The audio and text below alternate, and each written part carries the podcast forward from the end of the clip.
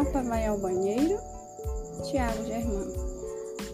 No terceiro mês do catecismo, o padre nos deu a chance esperada. Depois de 12 semanas de aulas e de leituras bíblicas, tão pouco frequentadas quanto pouco entendidas, podíamos perguntar o que quiséssemos. Fui o primeiro a erguer o braço. O padre, encanecido, pediu que eu me levantasse. Com a coragem que hoje, nos eventos de que participo, procuro, mas não acho, arranquei do fundo da alma a dúvida atordoante. Padre, o Papa vai ao banheiro? A morte de João Paulo II, em meio à comoção mundial gerada pelo seu funeral em 2005, me trouxe de volta essa lembrança distante. Junto com ela, o medo que eu sentia na infância daquele homem, do quadro que minha avó conservava pendurado ao lado da imagem de Jesus. Eu não sabia a diferença entre Jesus e Deus. Minha avó tentou me explicar que Jesus não era Deus, mas que também podia ser. Que foi humano por 33 anos, mas que depois que morreu virou uma pomba. Nesse dia, descobri que o Papa tinha um Papa móvel, o que fazia dele quase um herói de história em quadrinho e que, se o Papa comia, ele também tinha que ir obrigatoriamente ao banheiro. A minha avó só não conseguiu me esclarecer porque João Paulo II lia os discursos tão devagar, como se não tivesse passado da alfabetização. Ele que, segundo ela, era um dos homens mais inteligentes do mundo. Sabia todas as línguas faladas por todos os povos na verdade, continuei com um medo brutal do Papa. Todos choravam quando se aproximavam dele. Nunca imaginei, por exemplo, o Papa jovem, até que vi uma foto dele um pouco mais novo do que eu era na época. Careca como sempre, branco como sempre, mas humano, sem a aura de santidade que tanto me assombrava. Décadas depois, quando o vi ali, morto, estendido aos olhos da multidão, compreendi que a humanidade do Papa estava muito além das minhas cogitações infantis.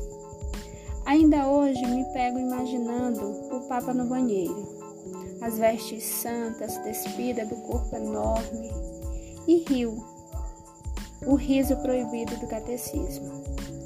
A última imagem que guardarei do Papa João Paulo II, o único e verdadeiro Papa da minha geração, é a de sua dor, que o igualou a cada ser humano neste planeta. Uma dor como a de Jesus, que era humano, mas que também era Deus, e que talvez também fosse ao banheiro, mas só de vez em quando.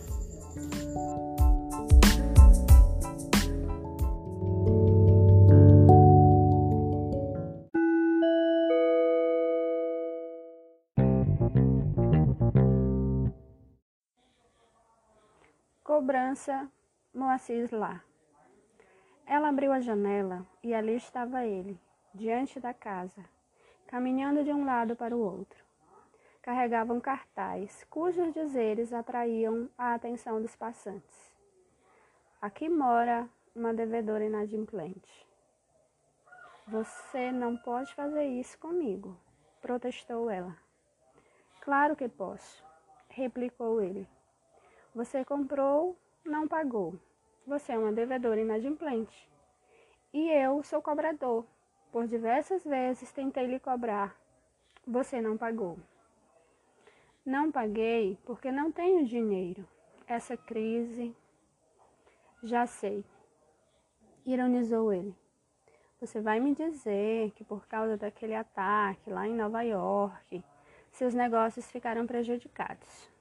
Problema seu, ouviu? Problema seu. Meu problema é cobrar. E é o que estou fazendo. Mas você podia fazer isso de uma forma mais discreta. Negativo. Já usei todas as formas discretas que podia. Falei com você, expliquei, avisei, nada. Você fazia de conta que nada tinha a ver com o assunto. Minha paciência foi se esgotando até que não me restou outro recurso. Vou ficar aqui carregando este cartaz até você saldar sua dívida.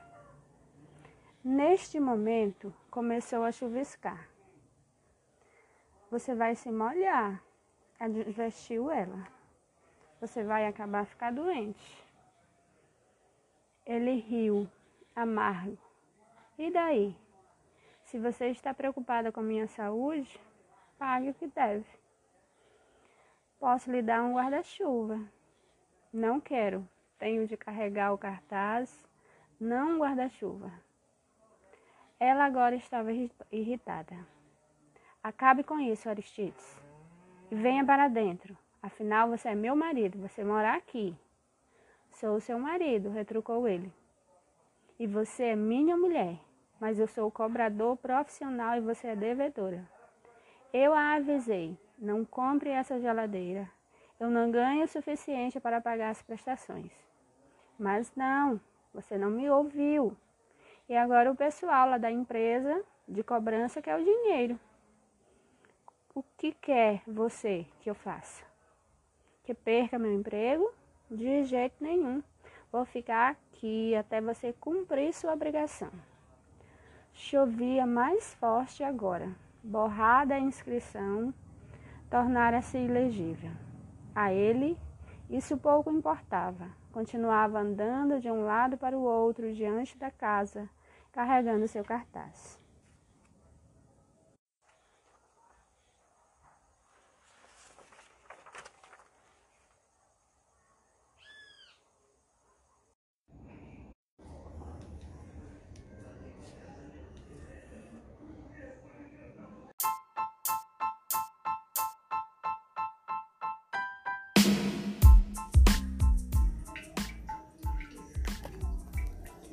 Boa tarde, professores e professoras de língua portuguesa. Eu andei lendo ultimamente alguns artigos né, sobre ferramentas que contribuem para o aprendizado dos alunos nesse período remoto e também de acordo com o que eu vi nas pílulas pedagógicas postadas lá no Telegram, nos grupinhos da Olimpíada.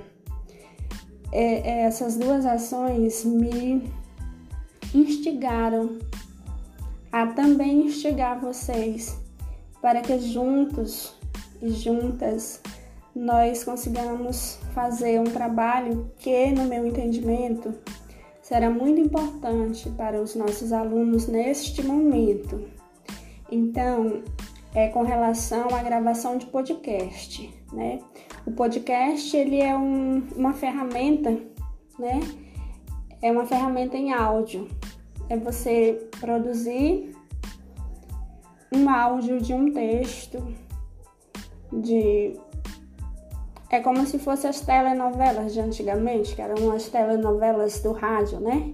É o mesmo formato. Eu tenho certeza que vocês conhecem sim os podcasts. Então, a minha ideia é que nós consigamos gravar os podcasts dos textos que fazem parte das coletâneas da Olimpíada de Língua Portuguesa, né? Então eu queria contar com o apoio de vocês, no sentido de que cada um de nós gravássemos o podcast referente a um daqueles textos lá da coletânea porque seria, ficaria um trabalho muito rico, muito significativo, tanto para nós quanto para os alunos.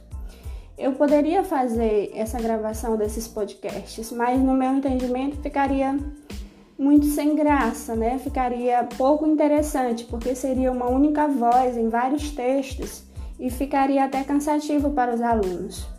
Se cada texto tivesse uma voz diferente, o trabalho ficaria mais rico, mais interessante, mais instigativo para os nossos alunos. Então eu quero convidar vocês para juntos nós gravarmos os podcasts de todos os textos das coletâneas. O que, é que vocês acham?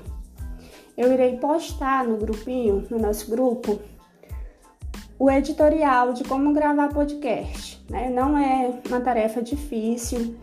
O programa, o aplicativo é o Anchor. Ele é um aplicativo bem simples. Então eu irei postar no nosso grupo esse editorial e aqueles que se interessarem em me ajudar nesse trabalho, você se manifesta no grupo ou então no privado, tá bom? Para que no planejamento nós já estivéssemos com esses podcasts gravados. Eu conto com a colaboração de vocês, porque eu acredito que nós temos vozes lindíssimas né, no nosso grupo e ficaria um trabalho muito significativo para a gente, tá bom? Estou no aguardo, fiquem com Deus e até mais.